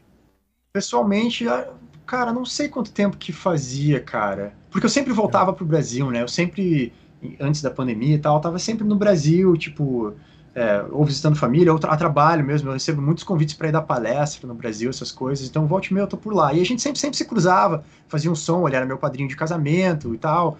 É, a minha filha. A minha filha tinha acabado de nascer, a gente tava planejando em, em chamar ele para ser padrinho e cara. tal. Aí minha filha nasceu, cara, passaram-se sete dias, ele foi fazer uma trilha, visitar uma cachoeira, sozinho, e, e ele sofreu um acidente, caiu da cachoeira e faleceu. E daí, cara, foi isso, assim, uma das coisas que me fez voltar, assim, sabe? Porque eu prometi pra ele, cara, tipo, lembrando lá, né, do assunto que a gente tava falando, eu lembrei da- das épocas que a gente tocava Charlie Brown lá atrás, e que a gente prometeu pra gente mesmo que a gente ia fazer isso, a gente ia nos shows, a gente ia nos shows de Charlie Brown, eu me lembro junto, cara, até consigo lembrar da cena, assim, cara, a gente assistindo, se olhando e falar, cara, a gente vai estar lá um dia, vamos fazer isso rolar, e, e- e a gente, sabe, tipo, sabe aquela coisa que você senta na, na, no quintal de casa com teu melhor amigo quando você tem, sei lá, 13, 14 anos e fala, pô, velho, pensa na gente um dia jogando no Sim. Maracanã junto, pensa na gente um dia tocando no Sim. estádio lotado junto. A gente se fez Sim. essa promessa, né? E ele viveu disso, cara. Ele, ele, ele virou músico. Ele foi ser músico profissional. vivia disso, tinha bandas, virou DJ, fazia esse corre. E eu fui, né, dar aula, hum. fazer pesquisa, etc e tal. Mas a gente se prometeu isso. E daí quando ele faleceu, cara, tipo, é... porra, eu fiquei com aquele, com aquele, até me hum. emociono, cara, porque eu fiquei com aquele peso de tipo que a gente fez essa promessa e eu tava deixando aquilo passar, Você sabe? ficou com a tipo... responsabilidade de realizar isso na sua cabeça, eu acho. É. Exato. E daí, cara, quando, quando, quando rolou isso tudo e quando veio a pandemia, daí eu falei, cara, é minha promessa pro meu, meu irmão e eu vou fazer isso rolar, cara. E daí eu não, eu não consigo não me emocionar. Isso, não cara. é para menos, cara. É, não é para menos, é, é história muito bonita, cara. E e, digamos que você estaria no melhor momento para colocar isso para frente agora, que você já é um cara bem realizado e já essa parte de estudo Exato. bem avançada e tal. E tal. Eu entendo isso. Ó, oh, eu entendo, cara, perfeitamente. Eu tô vendo você falar em alguns pontos para estar repetindo a minha história em alguns, alguns momentos. Então, então ah, cara, eu te entendo massa. perfeitamente. Como é que tá a sua relação hoje com a música? Uh, nesse momento, como é que o que que você tem feito? Eu, eh, eu sei que você tá com o EP, o Freedom, né? Que é um. Isso. É, e daí, cara, o que rolou foi o seguinte, cara, com essa, com essa promessa e com a pandemia e tudo, daí eu falei, agora eu vou, eu vou, vou pagar essa promessa para ele. Esse é o meu, meu drive, assim, né? É tipo de é, cumprir aquilo que eu prometi. E daí eu comecei a lançar essas músicas. Estava na Austrália, eu gravei esse disco por lá com um produtor super renomado, que também foi uma outra, tipo, sorte da vida. É, eu estava um dia surfando na praia, é, na Austrália, encontrei um, um, dos músicos lá mais famosos da região, que era um cara que eu era fã lá desde o Brasil já. E eu, cara, eu tinha acabado de voltar dessa viagem com esse cara, dessa música que eu toquei. Eu fui lá falar com o cara, falei, ó, oh, cara, pô, eu fiz essa viagem, conheci esse cara, o Donovan e tal, que eu sabia que ele conhecia, porque ele é um cara famoso nesse estilo de música, né, de surf music e tal. Daí eu falei, eu, tava, eu tô procurando um, estúdio, algum produtor, alguma coisa para me ajudar a gravar e tal. Você não tem uma dica aí, alguma coisa? Aí o cara falou, ah, me manda tuas músicas aí, tipo que... Né, isso entre uma onda e outra, assim, sentado no mar. Muito louco, cara. E o cara era famoso, né, cara? Tipo, imagina, eu pensando na minha cabeça quantas pessoas que não devem trocar ideia com esse cara, o cara não vai nem lembrar, né? Mas ele falou, me manda, me manda no Facebook as tuas músicas e eu, eu te dou uma força. Beleza, eu saí do mar, fui para casa, primeira coisa que eu fiz foi já, né, mandar uma mensagem pro cara, mas meio que desencanei. Passou ali alguns dias, cara, o cara me mandou uma mensagem de novo, me passou o telefone do produtor dele, eu entrei em contato com o cara, é, é, mandei, o cara me pediu para ligar para ele, eu liguei para ele, mandei as músicas, o cara curtiu as músicas, ele falou, ah, velho, vamos gravar, vamos fazer a parada rolar e tal, tipo, eu gosto de trabalhar com músicos independentes também, é, porque ele já tinha ganho, né, disco de ouro, disco de platina na Austrália e tal, é, então foi tudo muito na sorte, assim, cara. Daí a gente foi lá, fui no estúdio do cara, a gente gravou o disco inteiro. E, e daí agora eu comecei a lançar, né? Lancei esse disco inteiro uh, nesses últimos dias. E, e agora a gente está planejando já para os próximos projetos. Agora é até engraçado que eu tô, eu tô me segurando aqui para não contar uma surpresa, cara, mas tem muito eu, eu, eu, eu, gosto dos exclusivos. Exclusivo! Exclusivo. Cara, eu, não, o que eu, não, não, posso não, claro, falar é o seguinte, falar, cara o, fato, o fato de você ter falado da parada do Charlie Brown é muito relevante. De é. colocar assim, é muito relevante. Tem umas paradas rolando aí, cara, que não tem foi, tudo a ver. Não, não, e é mais ou menos. Deve ter sido uma, uma conspiração do universo, então. Porque eu não tinha ideia de que. Total, cara. Falei assim, porque realmente eu achei, entendeu? A, a, a forma da, da, de cantar, a forma em que você entona a voz. Entendeu? É, é, eu falei de, de boaça mesmo, assim, sabe? De massa, velho. Não, você, ó, hit é. nail on the head. Que tem umas paradas rolando aí que logo menos vai ter uma surpresa com relação a isso e tal. E, e que a, a, o intuito é juntar toda essa história, cara. É juntar os dias curtindo com meu uhum. irmão que faleceu lá quando eu era moleque, as músicas que a gente curtia, é, esse corre de tocar, Você de tem algum material com ele? Alguma coisa que vocês fizeram junto? Alguma agora. música, alguma coisa? Tem, cara, tem, tem muita coisa, né? Mas isso assim, isso na época que pô, que não tinha Spotify, não tinha Instagram, não tinha nada. Naquela época, né, cara, a gente lançava tudo, era uhum. é, prensava um CD, dava na mão dos amigos e, e era isso. E era isso, né? É. Tem muito disso, mas do, do, do, atual, assim. Mas tem muita história. O mais louco é isso, tipo. É, aqui, aquilo que a gente não posta, aquilo que a gente não tira foto, aquilo que a gente não. aquilo que a gente vive de verdade é o que acaba preenchendo né, nossa cabeça, nosso coração. E, e é isso que eu carrego muito, né? Tipo, da, da, da minha vida com ele, assim. E vou carregar para sempre, assim, cara. Então, como, era, como que era o nome dele? Você falou e não falou o nome ou não, não quer falar? O nome dele era Felipe e o apelido Kojak. dele era Kojak. A gente okay. chamava ele de Kojak. Ele era engraçado, porque ele era cabeludo. Ele era é meio aquelas brincadeiras, né? Tipo, o contrário, né? Porra. É. E ele era, ele era DJ e tal, e enfim. É, cara, saudades é não acaba nunca, mas muita história, cara. É cara, é as, as suas músicas é... são muito boas, é sério mesmo. Eu gostei. E, e eu quero saber Obrigado, agora cara. como é que é o primeiro processo de, de composição. Como é que, em que, que você se inspira? Você falou de uma, né? Que foi com, com o Donovan na, na praia e tal, né? Que foi um, um acaso, né? Que você encontrou com ele e acabou fazendo um trabalho. Mas você, no seu processo de composição individualmente, como é que você falou? Opa, vou fazer uma música. Porque cada compositor tem um, o seu gatilho, né? É, cara, para mim, assim, vem, vem muito de insight, assim, tipo, do momento, sabe? Tem muitas vezes que ou é algo que você escuta, ou é algo que você que você que você presencia, né, que você que você que você vê, que acaba tipo te dando uma sacada assim, tipo, é, e daí eu acho que ao longo do tempo, você, conforme você vai se profissionalizando, assim, de certa forma, você começa a identificar os teus, os teus gatilhos, né? As coisas que te fazem, que te colocam naquele estado de composição. Então, hoje em dia, cara, eu comecei, desde que eu comecei a produzir minhas músicas é, desse, no, desse novo trabalho, eu comecei a trabalhar com, com produtores muito, muito bons no Brasil. É, e eles sempre me puxam, tipo, tem que compor, tem que tem que estar tá sempre ativo. É, é, que nem jogar futebol, cara, não tem, sabe? Tipo, então tem, tem que ter a inspiração e a magia, né, do cara que sabe, uhum. tipo, dar o toque certo na hora certa. Mas se o cara não tem o fundamento, acaba que o drible não sai, né? Então, ao longo do, do, do tempo, principalmente nesses últimos anos, eu venho é, nurturing, né, essa, esse lance de de, desses, desses gatilhos, identificando eles para compor. Hoje em dia, uma parada que eu faço muito, cara. Assim, quando eu tô aqui no meu estúdio, aqui no, no meu home studio, às vezes mesmo com, com o celular na mão, mexendo no Instagram, vendo lá, né? Você fica lá scrolling, só vendo besteira. E eu vi um, por exemplo, um vídeo legal, um Reels legal. O que eu gosto de fazer é meio que criar uma trilha sonora para aquilo. E, cara, hoje em dia é um gatilho muito fácil, assim, para mim, cara. Eu, tipo, pra eu compor, assim, se eu sentar aqui, sei lá, cara, e assistir, vamos dizer lá, três, quatro vídeos, eu consigo criar três, quatro músicas em uma noite uhum. tranquilo, assim, sabe? Ah, também o cara que já foi pra Harvard, já foi pra Universidade da Califórnia, tem uma cabeça que deve funcionar muito rápido. É, e é, e é um lance de tipo.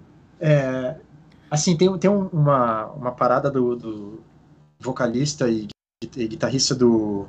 O principal compositor do Oasis, é, se eu não me engano, eu acho que é ele, cara. Não sei se foi ele ou se foi o Ed Sheeran, acho que é o cara do Oasis, que ele falava que é, compor é que nem ir pescar, cara. Tipo, se você não tiver lá com a vara jogando o anzol todo dia, você nunca vai pescar o peixe. E para você achar as músicas realmente boas, tem o um lance disso. Se você for compor uma música cada ano, ou sei lá, uma música por mês, a tua chance de achar uma música que encaixe todos os elementos que você quer encaixar, letra, melodia, a sensação, né, que você está buscando, a chance é muito menor. Então, tipo, quanto mais você compõe, cara, mais chance você está se dando para encontrar uma música que vai ser um hit, que vai entregar tudo aquilo que você quer entregar e tal. Então, tem que estar tá lá, cara, tem que estar tá trabalhando. É, é, é, tem um paralelo do lance da que a gente estava falando lá no começo, né, da persistência, de correr atrás, do trabalho duro.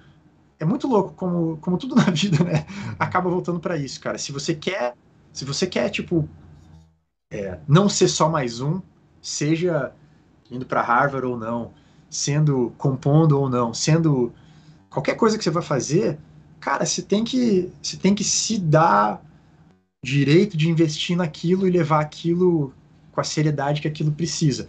Voltando para a pergunta do Alessandro lá, é difícil? Cara, é difícil uhum. pra cacete, cara, não é fácil.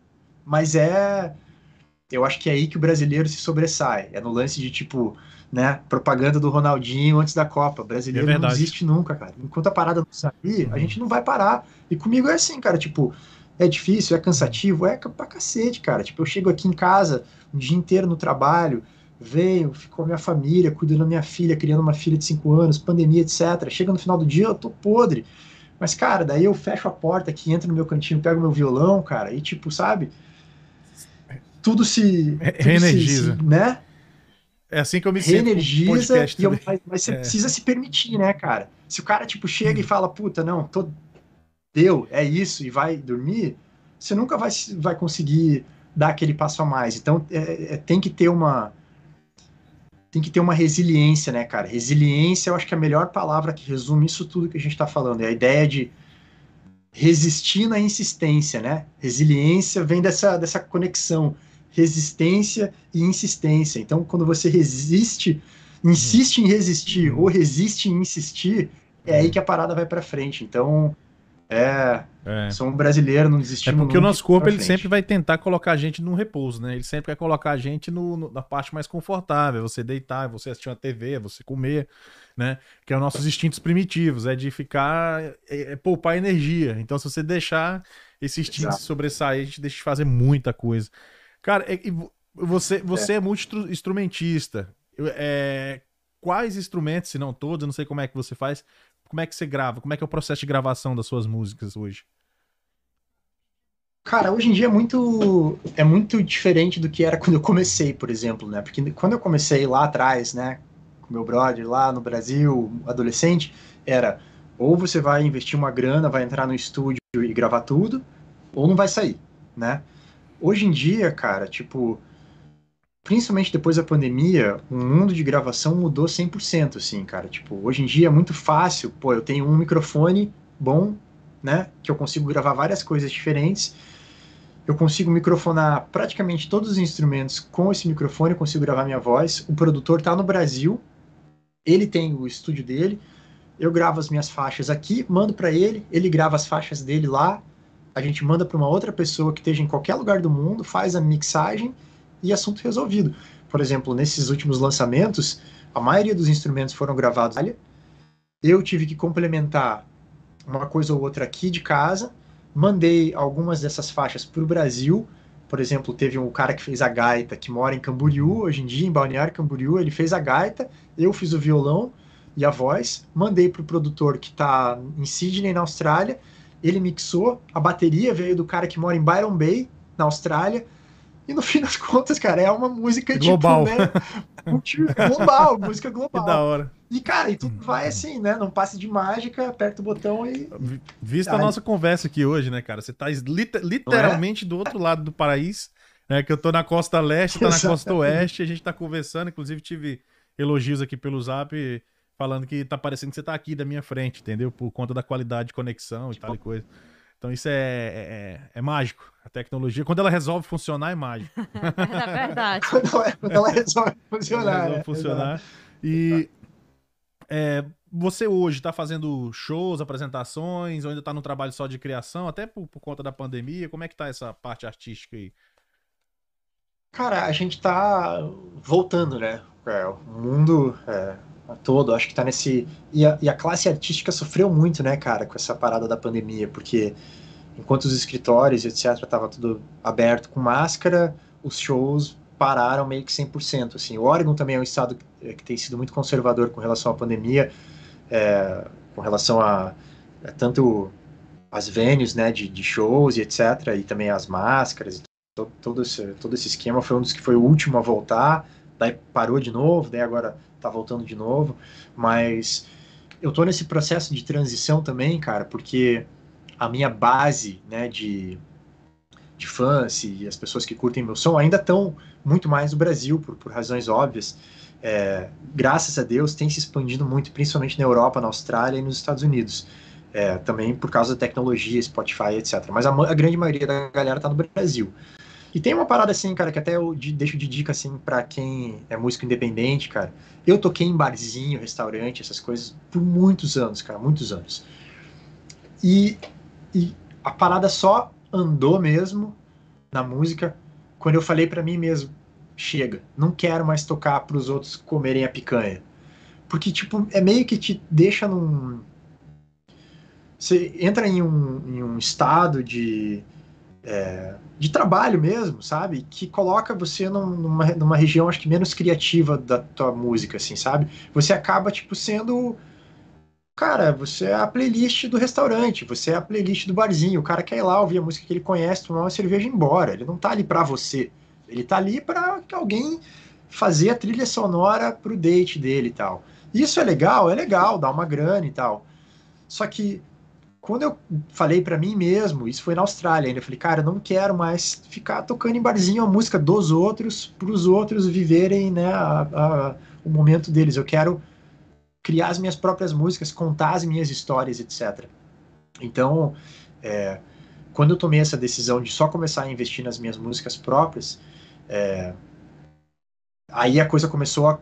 Assim, o universo conspira, né? Daí surgiu a, a música com Donovan, daí surgiu a, a gravação com o produtor é, na Austrália, daí é, comecei a fazer as, as, os meus shows, minhas próprias turnês no Brasil e etc. Então agora, é, voltando né, com, esse, com, esse, com sons e etc., o foco é mais uma vez esse. Ao invés de tocar aqui direto, barzinho e essas coisas aqui, eu prefiro focar, é, lançar meu disco e preparar uma turnê legal, é, tanto aqui como no Brasil, que eu possa ir apresentar o meu trabalho, é, né, shows que sejam em lugares que eu sei que as pessoas estão indo lá para assistir ao meu som. E a conexão, cara, é diferente, sabe? Quando você faz isso, a parada, fluxo de energia, cara, de você com o público, Cara, é, é. é, é nítida a diferença, assim, sabe? É, é muito massa, cara. Então, eu, no primeiro disco que eu lancei no Brasil, foi muito louco, porque eu decidi fazer shows em lugares que não eram bares, que não eram casas de shows, eram, eram lugares que eu fechei só para lançar o meu CD. E eu tava, né, tremendo que não ia dar nada, não ia dar ninguém. Os shows bombaram todos. E a galera foi lá sabendo que eu ia tocar as minhas músicas. E eu sabia que a conexão que estava rolando ali eram das pessoas que queriam ouvir aquilo que eu queria tocar, não era o cara que estava azarando a menina no canto e, né, tomando uma cerveja, mandando eu tocar mais baixo, sabe? Tipo, então, agora voltando para o Brasil, provavelmente é, no meio do ano ou no final do ano, a gente tem uma, uma, uma turnezinha aí preparada para lá. E aqui quero fazer um, um, um, lançamento oficial do disco aqui, né, desse EP, que não rolou ainda por causa da pandemia. É, provavelmente só aqui nesse lado. Ah, país, aí não né? vale, né, diretor? Ah, não, não, não, não. Eu tô aqui esperando ele falar, não, mas eu pretender a Costa Leste também.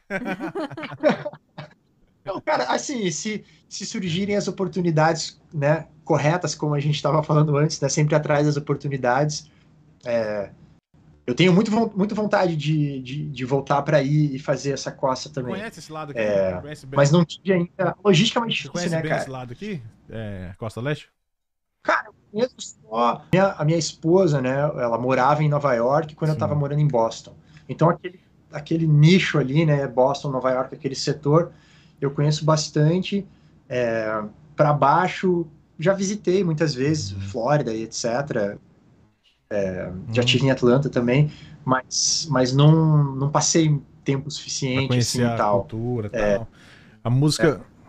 Mas, cara, tem uma conexão brasileira aí. Oh, galera... Isso ainda tá difícil, não, hein? Né? Tá difícil, não. Aqui, então, porque a galera, quando vem músico bom, assim, igual você, que tem o que mostrar, tem trabalho legal para ser, ser curtido, a galera costuma valorizar bastante, cara. Porque a comunidade é grande legal, aqui brasileira, cara. né? E você só, só canta em inglês ou você canta em português também? Não, cara, então. O que acabou acontecendo foi assim, cara. Esse, esse trabalho que eu fiz quando eu tava na Austrália foi muito influenciado pelas vivências do lugar, né?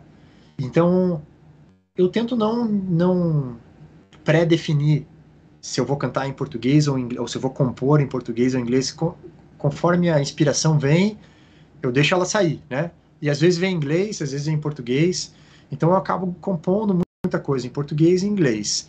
Os próximos trabalhos, então esse disco todo foi em inglês, os próximos trabalhos, principalmente nesse ano, eu vou priorizar as músicas que já estão compostas, compostas e gravadas em português. É, e eu acho que também tem um lance de. Cara, com essa vivência ao longo do tempo, né? o, o gringo gosta muito da sonoridade Ah, é? do português Você na você música. consegue identificar isso aí? É engraçado, cara. Cara, é muito engraçado, porque assim, por muito tempo eu compunha em inglês, por estar morando, né, ou nos Estados Unidos ou na Austrália, e pelos músicos que me influenciavam eram nesse estilo, esse lance de surf music e tal, Jack Johnson, o Donovan, eram influências importantes e as minhas músicas acabavam saindo em inglês. Daí, é, acabava que eu sentia que a conexão com o público brasileiro, por causa das letras, etc., ela não era a mesma coisa do que as músicas em português. Então eu comecei a focar é, mais em compor é, e lançar as músicas em português e etc.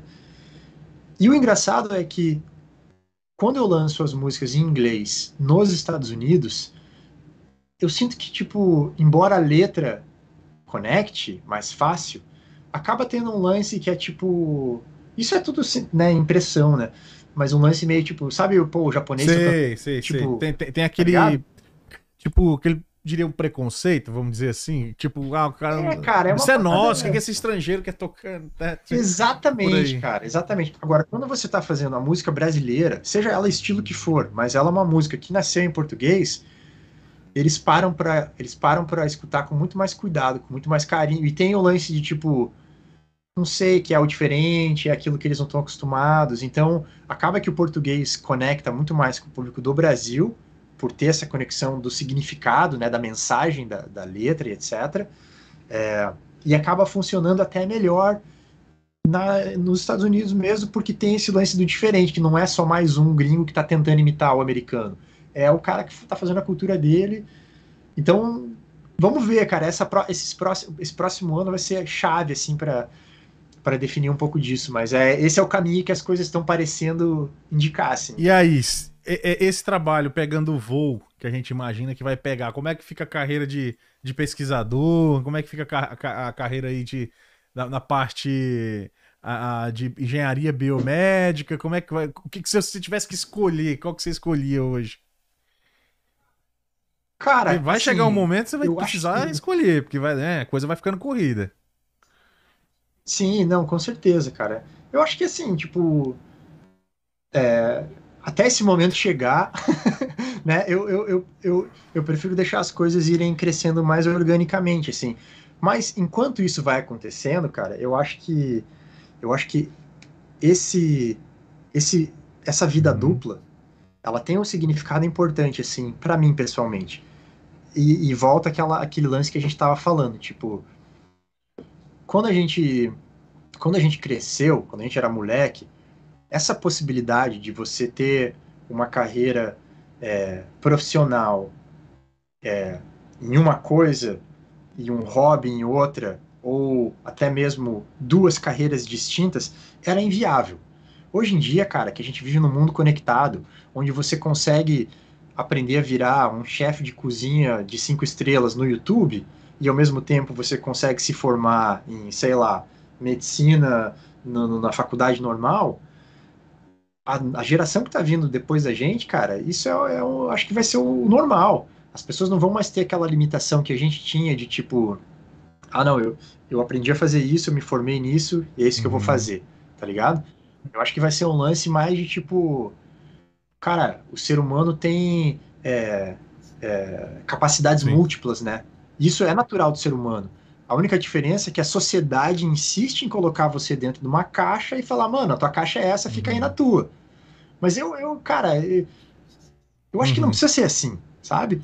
Tipo, eu acho que, assim, lógico que a logística das coisas e a praticidade de você levar uma carreira de músico fazendo turnê e, sei lá, acadêmico, pesquisador, é, universitário, é complicada. Mas eu acho que é possível você mostrar que é possível traçar esses caminhos com competência e com seriedade, é, até que esses caminhos sejam distantes o suficiente que você tenha que focar em Entendi. uma coisa só. Vai sabe? conciliando enquanto Mas der, eu né? acho que dá pra, dá pra manter e, tipo, tocar a ver, assim, sabe? Tipo, né, é, cara, eu acho que seria legal. Imagina que irado que seria se, tipo, conseguisse chegar num lugar de destaque na música e falar, mano, eu cheguei aqui com muito trabalho, mas eu também fui Hum. pra Harvard lá, mostrei pra todo mundo que tem brasileiro que Uhum. sabe fazer as coisas lá e etc. E a galera que acha que músico é tudo né? Tipo, bom vivan e boêmio que vive em bar e não tem capacidade de desenvolver algo intelectual mais avançado, etc. É uma forma de quebrar esse paradigma, de quebrar esse preconceito. No mesmo lance do surf, sabe, do esporte, tipo, eu acho que é bom mostrar que essa ideia que a sociedade tem, tipo, de você nasceu, cresceu dentro de uma caixa, tua caixa é essa, é isso que se espera de você e ponto final. Eu acho que é legal cutucar a galera e falar, então, Vamos fazer, vamos fazer, fazer. outras coisas juntos e tal. Seria esse o conselho que você Exatamente, daria cara. pra galera que tá lá no Brasil, que, que tá vendo, que vai ver o vídeo posteriormente? Tipo, o cara é um músico, mas tem, tem outras coisas acontecendo junto, que foi o seu caso, parte acadêmica. Então acho que serve de exemplo aí, né? Cara, eu acho, cara. Total, cara. Eu acho que isso é. Eu acho que é muito legal você poder mostrar para as pessoas que é possível, assim, sabe? Tipo, e cara, é assim, não, não é é possível se tudo acontecer diferente do mundo inteiro. Não, cara, pô, eu acho que se você fizer as coisas direitinho e priorizar e correr atrás, rola. E, e, e eu acho que mais importante ainda é mostrar, tipo, para as pessoas que ainda têm ainda tem um preconceito de que você não deve tentar e não deve fazer isso, que isso é balela, cara. Porque assim, pô, eu tenho certeza que você ouviu isso dos teus pais, eu ouvi isso da- dos meus caralho. pais, Uhum. tipo, ah, você quer, quer ser músico? Ah, primeiro vai ter que estudar, primeiro tem que fazer não sei o que, e não vai ser músico. Porque não, tem esse preconceito.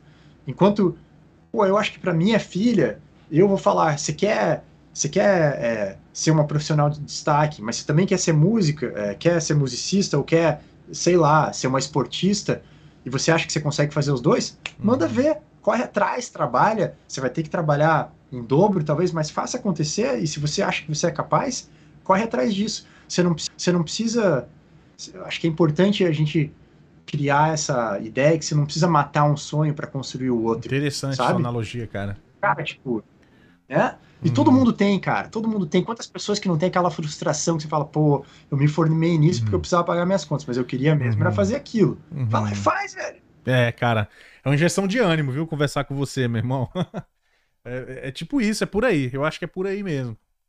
Então, É, cara, eu acho também, cara. Assim, é, é- a gente tem que correr atrás. é, E eu acho que o mais, mais importante é acreditar, né, cara? Acho que o, o problema, principalmente no Brasil, cara, é que é tão difícil de acreditar, né, cara? E você passa, você cresce, cara.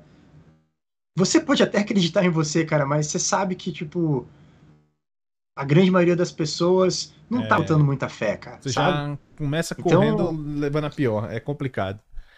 É a escassez, né? Aquela, Agora, aquele pensamento de escassez do cara. brasileiro também. O cara não acredita, porque é tanta frustração que a gente tem com tanta coisa no Brasil que a gente não vai nem enumerar aqui que fica difícil manter a fé, às vezes, de você É. querer fazer uma coisa fora da caixinha, como você bem colocou. Sem que, sem que tenha alguém É. dizendo que não vai dar certo. Você é uma prova viva, tá aí, tá aqui, conversando com a gente. Foi pra Harvard, foi pra, fez muita coisa legal, músico excelente, faz um trabalho original, bonito, de, muito bom de se ouvir, cara, parabéns. É, é, eu, obrigado. eu, eu- eu acredito que a gente vai se ver mais vezes e eu pretendo um dia ir num show seu e e te dar um abraço aí, cara, Porra, entendeu? E- Isso aí, e- velho. Putz, foi um papo assim que voou, a gente, tipo, passa, né, diretora? A gente nem percebe o tempo Passa passando. rapidinho. Porque é tanta história legal e eu tenho certeza que você não falou nem um décimo da sua história. Eu tenho certeza disso.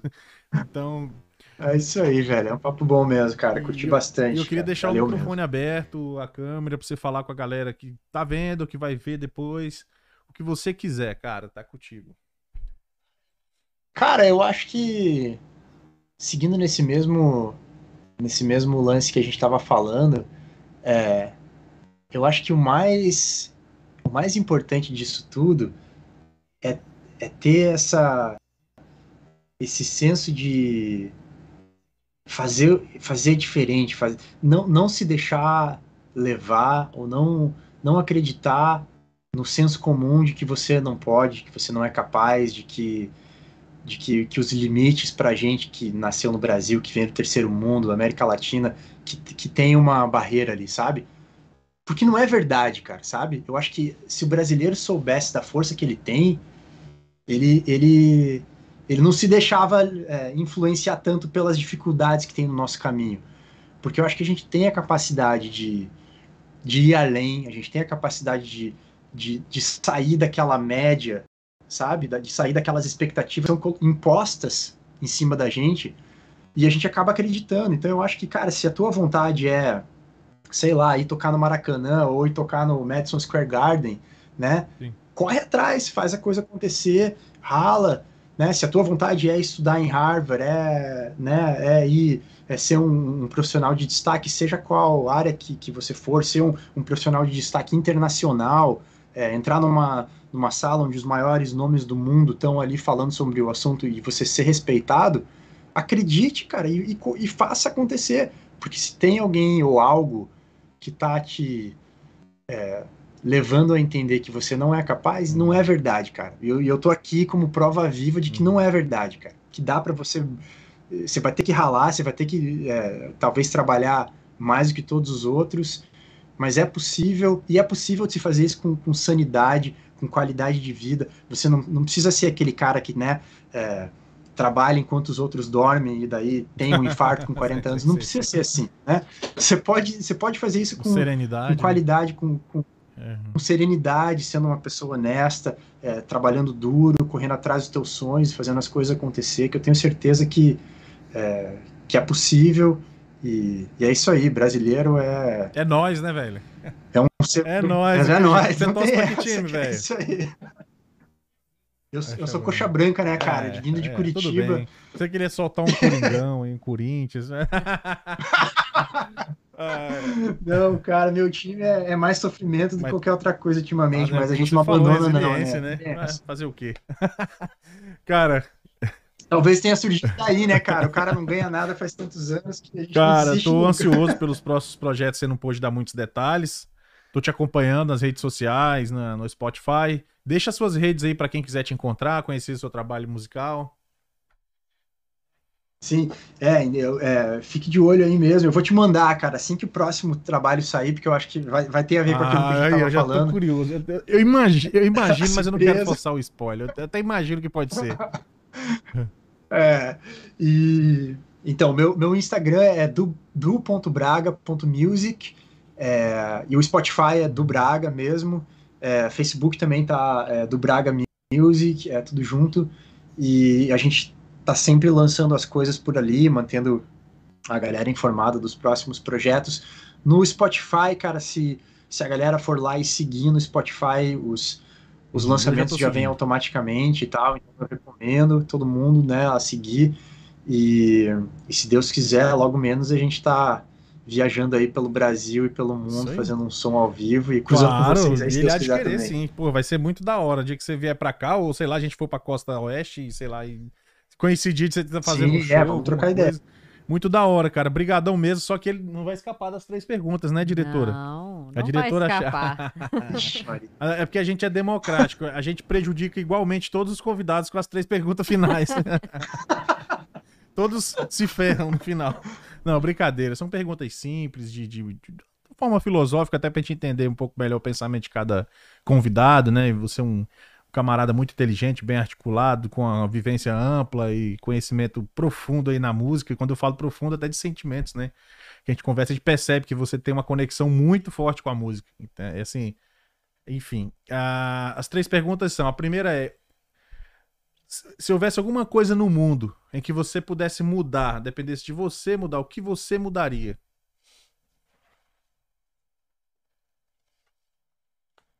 Cara, Eu acho que. Deixa eu ver, cara. Eu acho que. Eu tô, eu, tô, eu tô com duas coisas na minha cabeça, eu tô vendo qual das duas que. Eu tô entre a resiliência e a informação.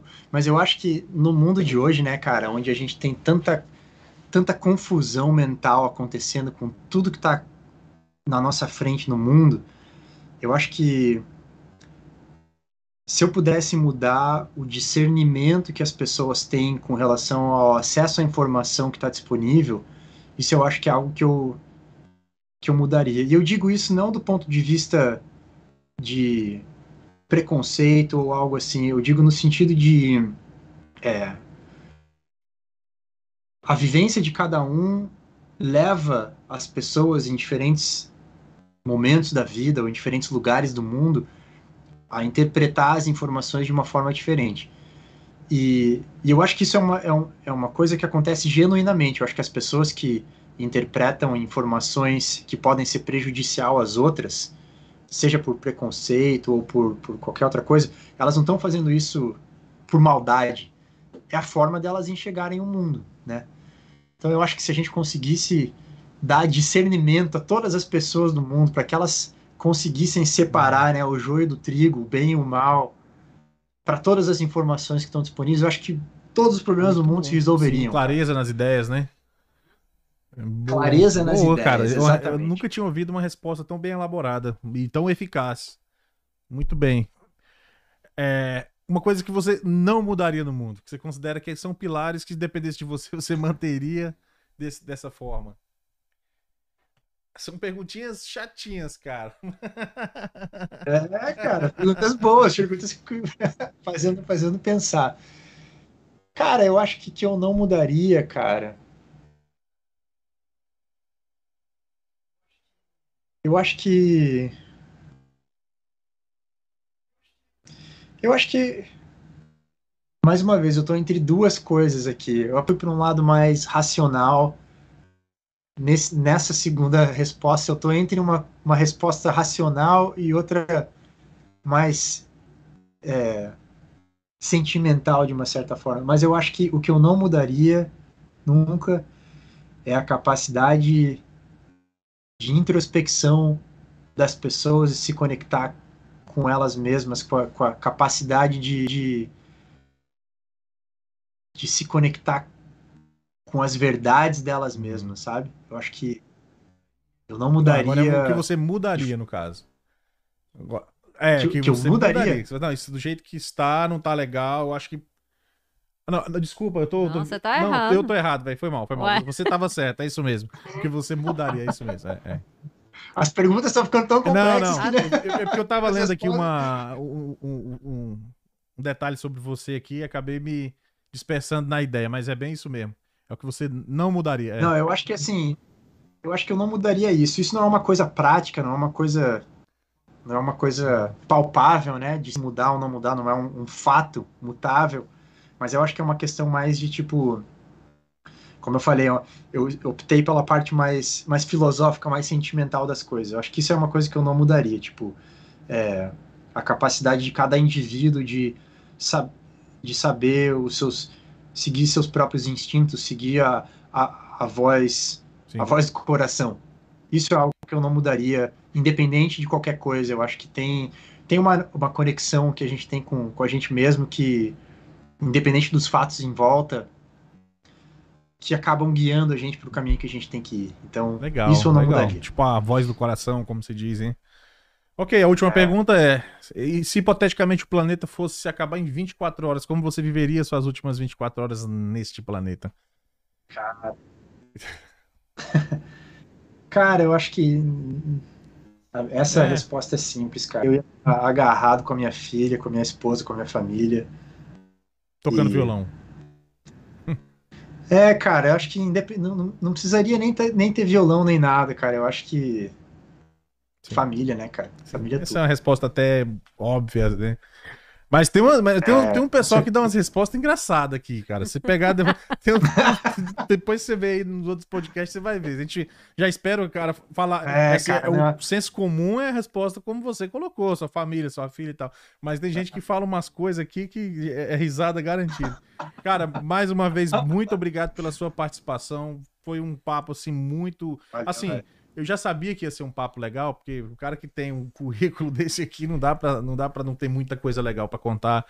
As portas estão abertas. Quando, toda vez que lançar alguma coisa, quiser voltar aqui para a gente trocar uma ideia, se um dia estiver aqui pela região de, Atran de Atlanta, está convidado a vir aos estúdios, sentar aqui com a gente e, e a gente, sei lá, tomar uma cerveja, um suco, um café, seja lá o que for, e trocar uma ideia aqui presencial. E parabéns, você ganhou mais um fã. Eu gosto muito do seu trabalho aí e sucesso. Só vou te pedir para ficar um minutinho só online, que a gente ia fazer uma foto aqui para postar depois nas redes sociais, beleza? Vamos nessa, diretora? Oh, Obrigado, eu agradeço. Vamos nessa, diretora? Bora. É isso aí. Galera, esse foi mais um Perdidos na Gringa, onde nós acreditamos que todo ser humano tem uma boa história para contar. Tivemos hoje com o cantor e compositor biomédico do Braga. Espero vocês na próxima live. Muito obrigado e fui.